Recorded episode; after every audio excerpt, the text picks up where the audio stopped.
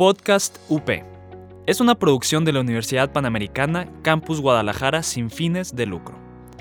Los comentarios expresados en este programa son responsabilidad de sus conductores. Podcast UP. Estás escuchando Podcast UP. Encuéntranos en Facebook como Multimedia UP.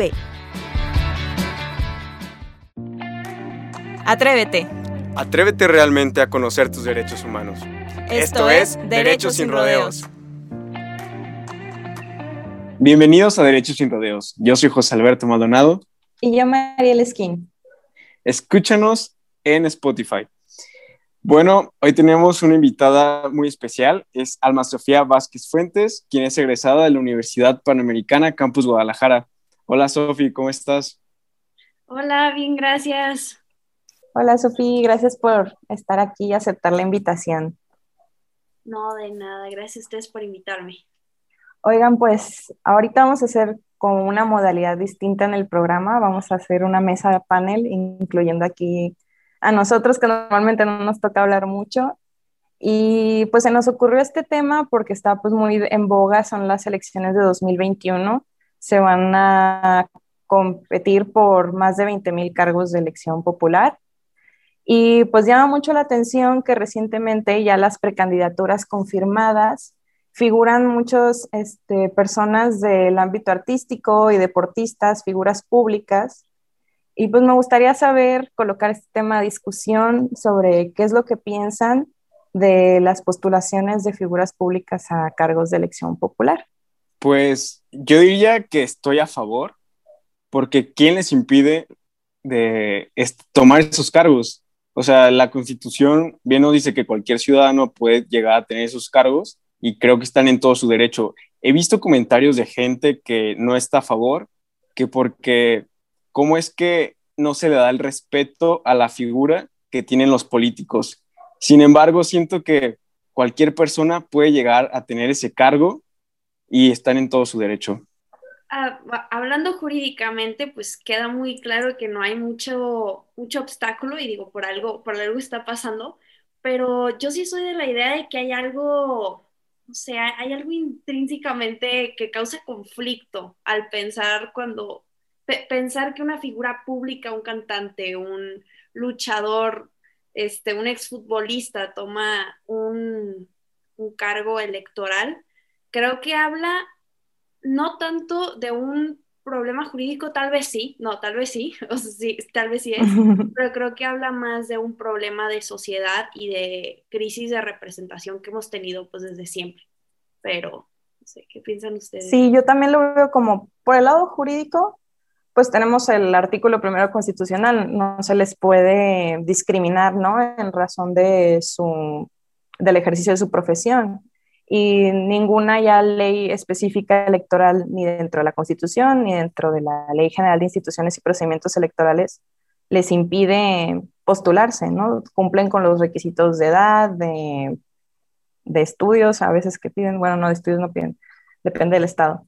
Eh, entonces, jurídicamente no se les debería de impedir la postulación, pero también entiendo tu postura de Mm, hay algo raro, se siente extraño que una persona que normalmente no está como en la esfera política llegue y ya con una base de, de fans o de seguidores, no sé cómo decir la palabra de, pues sí, de porra, y que incluso pues virtualmente se coloca por encima de las encuestas por el simple hecho de ser una persona famosa. Entonces ya no hay como una igualdad entre las candidaturas, ya no están parados desde un inicio en el mismo plano, hay, creo, que desventaja para los otros candidatos, incluso cuando son candidatos independientes, ¿no? Que apenas están como que entrando en la escena política.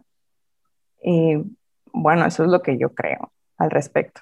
Pero, por ejemplo, estaba escuchando algunos resúmenes que daban de las mañaneras que decía nuestro presidente, y lo que decía es que, ¿por qué meten porque no es solamente un partido, son varios, incluyendo Morena, pero decía que la oposición está tan débil, está tan fragmentada que llegaron a tener que tomar ese recurso.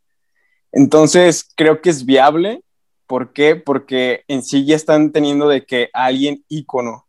Y sí, no debería de tomarse así como que una persona que porque muchas veces dicen de que, ah, no están preparados y así. Sin embargo, yo sí veo como lo que están diciendo, si hay una crisis que estamos teniendo como país, debemos otros hace 40 años, 20 años, donde votas por esa persona, pero no te representa. Llega al poder y se olvida de todas las promesas que hizo. Y pues, ¿qué le queda a la ciudadanía? Y no es algo que esté pasando solamente en México. Volteas a ver toda Latinoamérica y está pasando exactamente lo mismo donde llegan, o sea, personas diferentes que están afuera de la esfera política y dicen, pues mínimo puede hacer algo de cambio. Entonces sería ver qué está pasando y quién sabe cómo vayan a ser estas elecciones de 2021. Creo que es una, una moneda. O sea, sí entiendo el punto de diversidad y democracia al momento de la representatividad, pero creo que manipularon mucho esa palabra de representación porque cuando uno habla de diversidad en el Congreso, diversidad en los cargos públicos, pues está hablando de que no nada más haya abogados y politólogos, o, sea, que también haya ingenieros, que haya médicos, que haya agricultores, que haya gente que ni siquiera tenga licenciatura, porque también es una población grande, la población de un porcentaje grande de la población que no tiene eh, tan niveles altos de estudios y que pues necesitan una voz en el Congreso, también una representación, ¿no? Yo creo que, que, o sea, en cualquier democracia indirecta tienes un grupo selecto que son los gobernantes que de alguna manera se vuelven una élite o una oligarquía, un grupo selecto y tratan de gobernar a una masa, ¿no? Es una masa gobernada. Entonces, claro que siempre existe esta como conflicto entre, a ver, que no todos, que no democracia se trata de incluir la opinión de todos, pero en realidad no funciona así. Y, tal vez esto es más como de desde la raíz de, de la democracia indirecta y el problema que existe en eso, pero una manera en la que se busca terminar con estas como élites políticas es que exista una pluralidad, o sea, que exista muchísimos partidos políticos, muchísimas ideas, pero creo que a pesar de que tenemos muchos partidos políticos, no hay diferentes agendas políticas. O sea, es decir, no hay de verdad buenas alternativas o cambios que diferentes partidos propongan. existen muchos partidos y se ve ahora como una máquina electoral donde tú sacas dinero, te dan este dinero y también negocio. Que las celebridades juegan un papel súper importante porque es una manera fácil de conseguir tu 3% de votos que está en el artículo 116 de la Constitución que dice este, eh, que tienes que tener un 3% para, para mantenerte, que no se te cancele el registro. Entonces, yo creo que, que desde que se usa esta pluralidad que se supone que debe de ser a favor del pueblo, para conseguir dinero a favor de un partido político, creo que genera un problema. Y ahorita justo que tocaste lo de los partidos políticos, también noté que uno de los partidos con más eh, figuras públicas dentro de su lista de candidatos es uno que se creó ahora en 2020, que le dieron el registro en 2020, que se llama Redes Sociales Progresistas. Y pues es justo lo que dices, a lo mejor como va empezando, mete a toda esta gente famosa para asegurarse su 3% y asegurarse su continuidad en las contiendas electorales o asegurarse su cachito de presupuesto. Y pues ahí como que ya de entrada, pues pierdes fe en el partido, aunque sea un medio para un fin mejor, para que primero se den a conocer y luego ya poner gente, pues no sé, más legítima, entre comillas pero ya desde entrada, bueno, uno que lo ve así como sus inicios, pues como que ya siente cierta, mm, no sé, desafecto hacia el partido, ya no le crees, creo yo. Bueno, aunque cuando estabas hablando de que necesitamos como más diversidad, creo que ahí sí estoy de acuerdo, pero por ejemplo ahorita lo que acaba de pasar con Félix Salgado Macedonio, que es como de la antigua política, y luego dices, ¿qué está mejor? ¿Una Paquita la del barrio o un Rommel Pacheco a un Félix Salgado Macedonio? Ahí es donde me pongo a pensar de que no, pues sí está difícil, ¿sabes? como que sí creo que necesitamos incluso más juventud. Y lo que están ahorita proponiendo, estaba viendo también la lista, es que muchos de los actores ahí son como jóvenes y pues ya es gente conocida, gente que tiene carisma. Y una declaración que dijo Paquita, la del barrio, que me llamó mucho la atención, fue como, eh, yo tengo gente atrás, lo voy a decir textualmente, personas atrás de mí que son los que me van a enseñar qué es este, este asunto.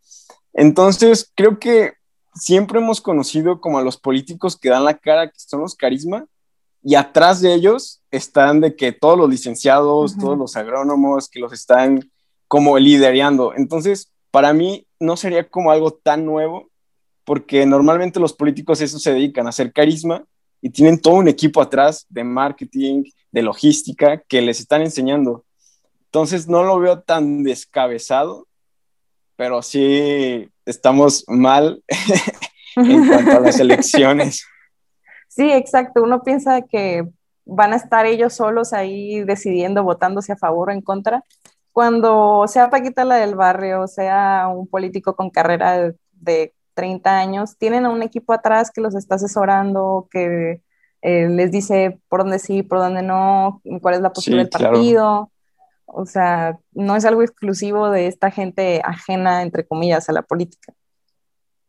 Yo no sé si, si supieran de que Kanye West quiso, bueno, no sé, pues, pero, o sea, estaba hablando con un, con un compañero acerca de esto eh, y me, estaba diciendo de que, que no se le hizo tan mal, o sea, que, o sea, las propuestas, por ejemplo, creo, creo que le preguntaron de que, este, que él qué haría en la guerra de Siria con todo esto que están bombardeando y así, de que, y, dio, dio una respuesta así como muy, muy coherente hasta eso y dijo así como, yo francamente no sé el tema, entonces iría con alguien que sepa y me apoyaré en ellos. Y digo, creo que todos los políticos hasta cierto punto sí tienen este, un apoyo. Digo, si pueden ver la, la entrevista de Joe Rogan, este, y no, no está tan, tan mal, Cani, ah, este, pero, pero yo, yo sí creo, o sea, y, aquí hay un libro que se llama I'm a Celebrity, Get Me into Politics,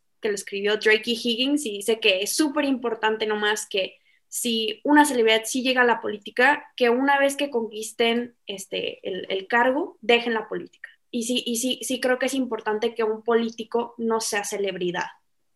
Pues es que también la, política de Estados Unidos es muy rara porque yo veo como la Casa Blanca y parece un, keeping up with the Kardashians, siento yo, no sé. Sí, literal, sobre todo con los Obamas. Ajá, o sea, y hasta la fecha que los siguen y suben fotos de sus hijas y se hicieron celebridades, básicamente. Eh, Michelle Obama hace todavía comerciales. No, y aparte, por ejemplo, en Estados Unidos, lo que les venía diciendo, o sea, no es algo nuevo. Incluso Arnold Schwarzenegger, ex gobernador de California, todo el mundo lo amaba. Y este, el presidente número 40, Ronald Reagan, también fue actor. Entonces, como que no es algo nuevo, ¿sabes? De que en Estados Unidos, como que la política y la farándula va mucho de la mano. Entonces, a la vez siento que nos estamos como agringando, ¿no creen? tal vez. No sería la primera vez que le copiáramos a los de arriba.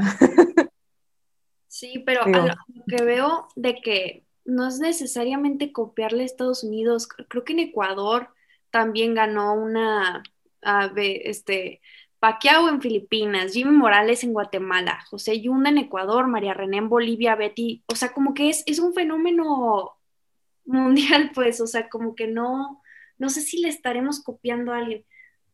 Digo, Ronald Reagan, que fue el presidente de Estados Unidos, también factor y este... Pues por el momento vamos a dejar aquí la conversación y vamos a hacer un corte y ahorita regresamos a retomar el tema. Análisis de tendencias, intercambio de valiosas ideas y experiencias de éxito. Insiders. Un diálogo sobre áreas críticas en los negocios, gestión empresarial y administración pública. Conduce Rafael Santana Villegas. Hola bienvenidos de regreso a Derecho sin Rodeo. Estamos hablando aquí con Alma Sofía Vázquez y estamos haciendo un ensayo de mesa panel donde estamos hablando sobre nuestras opiniones acerca de la postulación de figuras públicas a cargos de elección popular.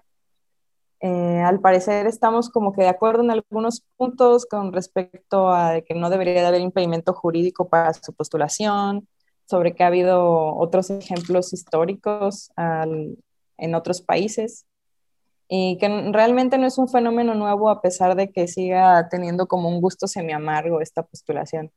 Y al respecto ahorita se me acaba de ocurrir también, eh, ahora con los influencers y los youtubers, pues creo que ya vamos con un caso muy específico, que es la esposa de Samuel García, ¿no? De Mariana, que tiene toda esta base de seguidores. Digo, ella no es la candidata, pero también creo que es un fenómeno que se usa de que la pareja sentimental del candidato sea una figura pública o alguien de la escena em, de artística, ¿no? ¿Qué piensan ustedes de eso? Ay, yo, yo no sé qué decir más que, pues, creo que la, la crisis que, o sea, otra de la crisis, pero, o sea, la, la gente ya tiene tan poca fe en, los políticos que tienen que recurrir, claro que si ahora tiene más como legitimación o, porque también el poder tiene un elemento de legitimación, ¿no? Y también puedes tener poder por tu carisma, pero se me hace triste que, se llegue a, esos extremos, pues que, que, la desconfianza en el gobierno sea tal que se ponga un influencer. Le tengas más fe a un influencer que a un político. Tal cual. O que a un partido. O sí, o que una persona calificada, porque hay mucha gente calificada que, bueno, como, o sea, creo que tú estabas diciendo, Mariel, que, o sea, que no, no tienen ya una desventaja, ¿no? Y que también los, los, partidos políticos no han sabido posicionar estos, o sea, porque sí hay gente capaz, hay gente capaz en, en partidos políticos, bueno, eso creo yo, y no se han sabido posicionar. Y pues yo, yo creo que, que de permitirse, o sea, a ver, creo, es importante que quien sea y que, que es, es, importante el derecho a ser votado, pero sí creo que se puede llegar a una, lo que estaba diciendo antes, una litea, que ya no haya nuevos cuadros de, o sea, nuevos cuadros en partidos políticos, que ya no haya este, una gente fresca, gente nueva en la política, que solo sean los mismos famosos que ganan, o sea, prácticamente sí como una, una monarquía, pues, o sea, suena feo, pues, pero como de, de famosos. Sí, yo estoy muy de acuerdo contigo, la verdad. Es que, por ejemplo, lo que estábamos hablando en otros episodios pasados sobre, por ejemplo, redes sociales y todo eso, que el presidente decía benditas redes sociales y ahorita son de que las malditas redes sociales. ¿Por qué? Porque se empezó a dar cuenta que las juventudes están volteando a ver a todos los influencers. Y lo que está llevando, por ejemplo, Movimiento Ciudadano en el caso de Monterrey, es de que atrajo a todos los influencers y están del lado de, por ejemplo, con Mariana, con su esposo, y les está yendo súper bien. Entonces siento que están jugando bien sus cartas sobre todo con las juventudes, que somos mayoría aquí en México. Sin embargo, eh, le voy a cambiar aquí un poquito el tema. No todos los influencers que llegan ahí con ellos son como buenos o hay influencers que ahorita están del lado de partidos y ya les empezaron a sacar de que sus trapitos, de que, oye, tal influencer está haciendo apología al delito o tal influencer está, es misógino y ahí es donde llego como que qué tan favorable puede ser para los partidos políticos eso, que esas estén dando ellos la cara por ellos, o sea, eh, los influencers, y qué tan perjudicial. Creo que también puede ser un arma de doble filo. Sí, evidentemente es un riesgo. A lo mejor ya como, mm, ya no candidato, sino ya como alguien en un cargo público, pues estás más sujeto a críticas. Pero alguien que como es figura pública desde antes, pues sí tiene como toda una trayectoria de trapitos que les pueden sacar al sol. También ese es el riesgo, ¿no? Que tienen cola que les pisen más abiertamente que otras personas. Digo, al fin y al cabo, también por el simple hecho de ser un candidato, te empiezan a sacar trapitos al sol, seas o no seas figura pública. pero mm, yo creo que están viendo que el riesgo vale la pena porque pues hay varios, digo, sigue siendo una estrategia que se está utilizando. Sí, yo, yo, yo, la cosa, la pregunta es quién no tiene trapitos sucios y los políticos que tenemos ahorita no es como que ponen muy en alto el nombre de, de su partido. Es más, además, o sea, lo que estábamos hablando hace rato de que, ¿qué son partidos? ¿Nombres? O sea, ya ni siquiera son ideas coherentes, o sea, el PRI no tiene una idea coherente, el PAN no tiene una idea coherente, no es como que no sé, se me hace difícil desvirtuar algo que no tiene mucho ideología o no, tiene bases. Sí, como tú estás diciendo, las coaliciones ahorita están de que aliándose en cada estado de manera diferente y es de acuerdo pues a los que ustedes dicen de que para no perder el registro, para tener ahí a sus candidatos, y lo que me llamó mucho la atención fue lo en Baja California, Lupita Jones, quien creo que ella tiene de que igual como trapitos que incluso ella agredía a, otras mujeres y se dice, bueno, la, lo que ocurrió con lo de la corona de belleza. Entonces ahí, por ejemplo, con Rommel Pacheco yo estoy súper de acuerdo, se me hace una juventud y se me hace una persona recta y que también sí puede llegar a tener un gran cambio en Yucatán, pero como ustedes dicen, como que solamente van por ciertas figuras y no todas ellas son como que de acuerdo al perfil de cada partido. Y es que también es lo que decía ahorita Sofía, tú dices, oye, Rommel Pacheco, pues se me hace una persona bien, de valores, no sé qué, pero ¿por cuál partido está? O sea, ya como lo que dice Sofía, ya el partido te da igual porque sabes que el partido no representa ninguna idea en, concreto, ninguna visión del país en concreto, ya te vas más por la persona que está en el cargo, o sea, por la que se está postulando, ya no es tanto el partido. Y creo que ahí también está malo como vemos la figura del político aquí en México. Por ejemplo, en Estados Unidos o de que países, se puede decir, tipo primermundistas, ellos primero, en el caso de Arnold, primero forman sus empresas, ellos ya tienen dinero y después dicen, ah, pues ya con este dinero quiero como un cambio para mi sociedad y me voy a un partido político. Y aquí la idea es de que me voy a un partido político para generar ingresos para mí y ya después formar mi propio patrimonio. Entonces creo que así estamos, el mexicano promedio así lo ve, de que quiero a la política para poder tener empresas y patrimonio. Entonces, como que hacemos una distorsión muy grande. Lo vemos como un negocio. La política es un negocio y también no solo para mí, sino para poderle cumplir favores a mi compadre, a mi hermano, a mi mamá. O sea, sí. Ya está súper corrupto eso, tristemente. Oigan, y otro tema que también como que está medio relacionado y que creo que a lo mejor por eso se nos hace un poco contradictorio. Bueno, a mí en lo personal, cuando estaba investigando el tema, se me hizo un poco contradictorio que te dejen postular a figuras públicas, artistas, deportistas, etc., y que vemos como un poco injusto como esta parte de, bueno, es que la gente ya los conoce, ya los ubica, van a votar por él porque les cae bien o porque lo han seguido mucho tiempo, porque son fans, no sé, lo que sea. Y sin embargo, por, las, por esas mismas razones, por las de que tiene seguidores, eh, les puede hacer un coco wash a la gente, no dejamos que ministros de culto se postulen. Entonces, o sea, sí entiendo lo del Estado laico y toda la historia de México, pero no es como contradictorio que son dos esferas distintas, pero pues los artistas también tienen una base de seguidores y los ministros de culto tienen una base de seguidores, a lo mejor un poco más peligrosa, no sé. Está súper interesante eso, o sea, que, sí, o sea, ahorita pensándolo pues. Sí, nos diste en shock. No, pues yo diría que, por ejemplo, a la ley de libertad de culto, ahí sí entraría como fibras más peligrosas, se podría decir así, más que nada porque ya se empieza a mezclar la religión. Y, por ejemplo, algo que está como que estoy yo en contra, para empezar, de que en el registro del partido Morena, no sé si supieron también de un escándalo de que el señor que hizo el registro después le aparecieron tantos miles y millones de dólares. Entonces ahí es como que, como lo que veníamos diciendo, de que ya van varias cosas que no suenan bien, sobre todo en estas últimas elecciones.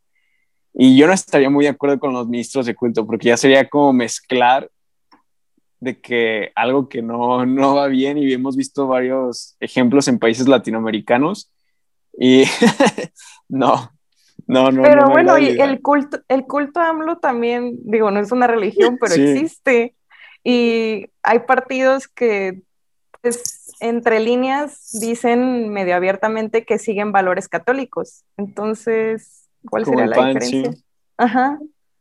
Pues en realidad yo creo, o sea, como tal, a ver, o sea, ahorita hablamos de que, que jurídicamente pues no hay ningún, o sea, no, no, no hay ninguna traba para ser celebridad y, y, tener un cargo electoral, pero hay algo que, o sea, hay, algo que causa conflicto. Creo que es lo mismo con, con los, con los ministros o, líderes religiosos. Yo también creo que la religión hasta cierto punto sí te impone un dogma, o sea, un, una lista de creencias o sí hay posturas firmes acerca de, de ciertos temas. Y creo que sí podría haber un poco más de contradicción o, áreas, como podría ser más difícil tener un cargo electoral, pero al final del día todos estamos cargados para cierto lado, o sea, todo el mundo tiene una religión, todo el mundo tiene un trasfondo y pues sí, claro, sí te hace hasta cierto punto no partidario, ¿no? De un lado o de otro. O lo que decías también de, ok, la eh, cierta iglesia o cierto culto o cierta religión tiene una agenda y también es algo que le estamos exigiendo a los partidos. O sea, ahorita le estoy jugando un poco al abogado del diablo también, ¿no? Pero sí, o sea, es algo que le exigimos a los partidos de que, oye, ten una agenda concreta, ten valores, ten algo. Y están las asociaciones religiosas y no, pero ustedes no. Y nomás por la carga histórica que ha habido, pues creo que sobre todo en Latinoamérica, eh, y que sí puede llegar a ser peligroso y no quisiéramos que termina de la peor manera, pero una parte de mí sí sigue creyendo que son como ideas medio anticuadas. No, sí, yo, yo, creo que sí lo son. O sea, y, hay muchos países que tienen teocracias. Yo creo que sí se cae en, la posibilidad de que se vuelva una mezcla entre religión y, gobierno, o sea, una teocracia, si un líder religioso toma el, el, poder. Yo no creo que está mal este, como tal, si, si, si son ideas anticuadas, como tú dices. Ah, tema. no, y lo peor es que aquí en México sería como teocracia mezclado con socialismo y. No, no, no, es un monstruo. Y neoliberalismo y de todo aquí. Es que también normalmente asociamos a las teocracias con que haya, no haya libertad religiosa, no haya libertad de culto y sean como que perseguidas las personas que no pertenezcan a esa misma ideología, ¿no? Sí. Y bueno, ese es el miedo, yo creo, detrás también de la prohibición de ministros de culto, detrás de puestos de elección popular. no, y aparte de que siento que... En general. Sí, pero por ejemplo las celebridades creo que lo que atrae ahí más es como el icono de la persona de que, ah, es famoso. Y acá siento que sería más como el miedo a cometer un pecado, ¿sabes? Entonces, acá sería más infundado el miedo que por ver a la celebridad que está parada ahí. siento que haría, yo haría ese tinte de diferencia. Sí, son dos sentimientos, uno como de afecto y otro de miedo, ¿no? ¿A eso te refieres? Sí, yo, yo lo pensaría. Pero también hay muchos, por ejemplo, políticos celebridades, ejemplo Trump. Y este, y otro tema que, que, también quisiera sacar a, a, o sea, a propósito de Trump, que pasa muchísimo con estas figuras que todo el mundo dice que no, está súper mal, de que los políticos no deben de estar, de que justamente es una falta de respeto a la figura política, pero los votos dicen otra cosa. Este, ganan por, ahí tengo, este, ganan por 40%, hasta incluso más, 48%. Susana Harp en, fue puesto para senador en, en Oaxaca. Exfutbolista Manuel Negrete con 46.02%. Y así Cuauhtémoc Blanco este, con un 52.4%. O sea, digo, como que siempre se dice en, en público que estamos en contra, pero las urnas es otra realidad. Y sí, ay, qué vergüenza para el pueblo y, el pueblo sí. sí. No, pues. exacto. Para concluir, yo podría decir que el pueblo tiene los gobernantes que merece, la verdad. Y siento que como población sí nos falta como que educarnos más y educarnos más políticamente, saber quiénes deben ser nuestros representantes y saber cuáles son nuestros derechos políticos, porque incluso muchas veces nos da miedo a nosotros mismos como decir, ah, yo me quiero lanzar, pero ¿qué va a llevar a cabo eso de me quiero lanzar? Es que me da flojera de que ser buena onda con todos, me da flojera de que ir y hacer los debates, ¿no? Como que primero tenemos que cambiar nosotros mismos y empezar a ser más proactivos socialmente y políticamente. Creo que todos deberíamos de hacer eso. Incluso aunque no planees incursionar activamente en la política, de ser un candidato mejor informado de las candidaturas, saber cuál es tu circunscripción, Exacto. Este, dónde queda tu casilla, este, cuáles son las propuestas, qué, cuáles son las coaliciones, o sea, porque mucha gente no se informa hasta unas semanas antes o días antes, o hasta que está ahí con la boleta, está leyendo a ver quiénes son, o sea, que ni sabe qué onda. Creo que también eso es muy importante, de ser un ciudadano, ahora sí que pasivamente informado. Yo, yo diría también a, manera de concluir, este, que mientras, digo, es, es un tema muy grande para sacarlo en una conclusión, pero ahí va. O sea, de que si mientras que la, más de la mitad de la población siga siendo pobre o viva en un estado de marginación, creo que no podemos esperar más de nuestra política. Mientras que la mayoría de la gente siga este, teniendo, viendo televisión abierta y, y viendo Televisa como una manera de informarse y no tengamos mejor educación o servicios básicos o necesidades básicas como es el agua, educación, todo eso. Entonces, que no esté lo básico, yo creo que vamos a seguir teniendo crisis de cosas mucho más complejas y elevadas como es la política. Y creo que es el reflejo de, cómo estamos. Así es, coincido contigo. Sí, totalmente. Pues, pues ya vamos a cerrar el programa. Este, Sofi, muchas gracias por aceptar la invitación y por acompañarnos en esta plática. La verdad es que estuvo muy entretenido estar aquí con ustedes hoy pues hasta la próxima. Adiós. Gracias por atreverte a conocer tus derechos humanos. Hasta la próxima. Estás escuchando Podcast UP. Encuéntranos en Facebook como Multimedia UP. Podcast UP. Es una producción de la Universidad Panamericana Campus Guadalajara sin fines de lucro. Los comentarios expresados en este programa son responsabilidad de sus conductores. Podcast UP.